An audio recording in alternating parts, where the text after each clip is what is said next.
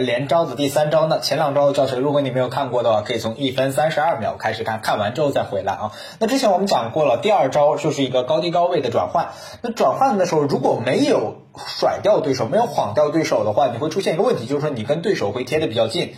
对吧？那这个时候怎么办呢？哎，我们有个很好的解决办法，就是做完高低高位的运球之后呢，我们做一个背后运球。通过背后运球呢，在护球的同时，因为背后运球的话，对方是很难很难，基本没有可能断掉你啊。在护住球的同时呢，你跟对方可以拉开一个左右或者前后的一个距离。那具体拉开什么距离，我们待会儿再进行一个讲解，因为有不同的脚步、不同的步伐哈。那背后运球我们可以多加练习一下，来让这个球的落点在我们的掌控之中。那第一种就是步伐，我们来讲解一下。第一种步伐就是拉开跟对手的一个前后的这样的一个距离啊。那它是怎么做呢？我们哪个手做背后运球，我们就迈哪个脚，哎，迈哪个脚。往这个背后运球的方向去迈这个脚，那迈的同时，看我们这么迈脚就意味着什么？意味着我们把球给护住了，对方就没有办法来断我们。这是拉开前后距离的方法。那第二种方法呢，就是像现在这样的，就是拉开一个横向距离的一个方法啊。就是说我们在做背后运球的时候，我们的脚先往后迈，就像有点小小跳的感觉，往后迈的一瞬间，然后不是这样走过来的，而是说这样小跳的一。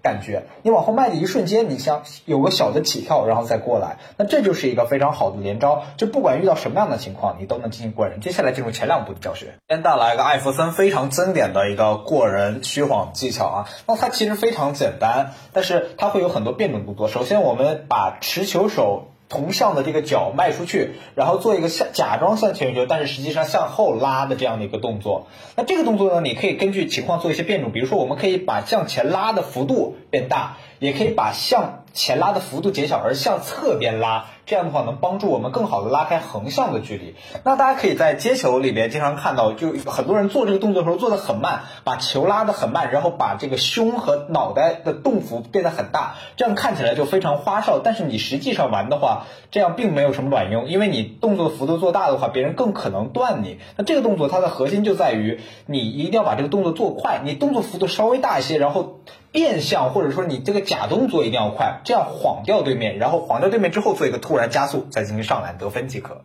再来一个经典的艾弗森过人连招，哎，紧接着上一期的艾弗森经典过人视频教学哈，这是第二套的连招。那之前我们教了哎这一个虚晃过人，但是有的时候我们这样晃不动人，那怎么办呢？我们做一第二步哈，先虚晃过来，然后高低高，这样做一个高低位的转换，然后再回来。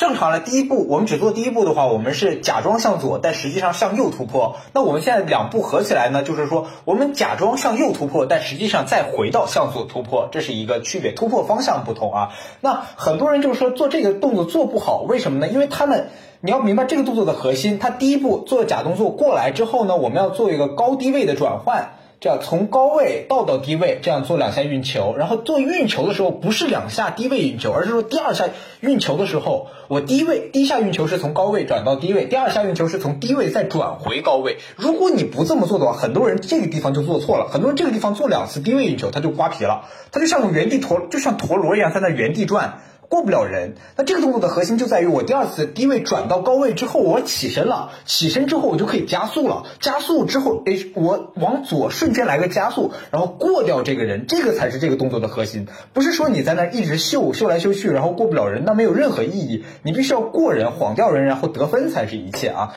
大家可以点击视频右。